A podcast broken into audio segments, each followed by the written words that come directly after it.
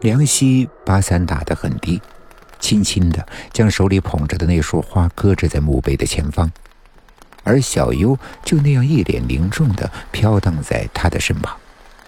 一桩命案，两条青春正好的性命，就这样消陨了。这个世界就像是用细丝凝成的一张大网，牵连着许多本不该发生的相遇，放大了许多不该激化的矛盾，却没有能力，也没有意愿将这些错误颠倒回去，还人世间一个和乐太平。粘稠的雨点。扬起泥土新添的味道，回忆如放电影一般在梁希的脑海中掠过，引得他好想对着落寞的小土堆说些什么，可临了，还是什么也没能说出来。少年的时候，人就像一棵逆着风雨向上生长的小树，有些人沐浴着阳光向上伸展，慢慢的就变得枝繁叶茂、亭亭玉立。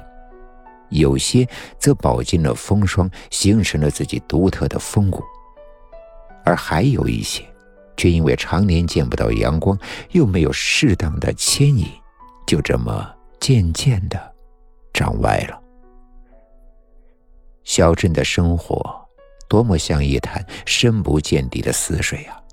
每天日出日落，白月星辰。时光就这样在大婶大妈的闲谈中悄悄溜走，而所有浸淫在小镇压抑空气中的年轻人，却长着同样的一副少年老成的呆滞面孔。你不能太出格呀！隔壁的张嫂、李奶奶可都瞪大了眼睛瞅着呢。你看看镇上的那个红梅啊，这都三十好几了，却还没把自己给嫁出去。哼，这会儿可急眼了吧？听说最近饥不择食的缠着人家老公要给人家做小三呢。啊，还有那个老刘头的儿子大庆，好好的班不去上，非要学人家做什么生意开什么店。前些年把家里的积蓄全搭进去了，这会儿可四处躲着债呢。你说这是遭的什么孽啊？镇上的一双双通红的眼睛。那一张张说东家长李家短的嘴巴，就像是三百六十度环绕的摄像头和扩音器，每一个人的私事绯闻都不会放过，趁着这平淡如水、没有尽头的日子里的唯一的一点辛辣的佐料。若想不被人议论，你最好平庸，最好无趣，最好不要离经叛道。就是这样的一个封闭、压抑、老气横秋的地方，你又能指望它能够有什么发展机遇去提供给年轻人呢？在小镇，一旦过了二十岁，人生就几近定局了。是的，这里就是这样一个在二十岁出头的年纪便能看到人生尽头的地方，所以。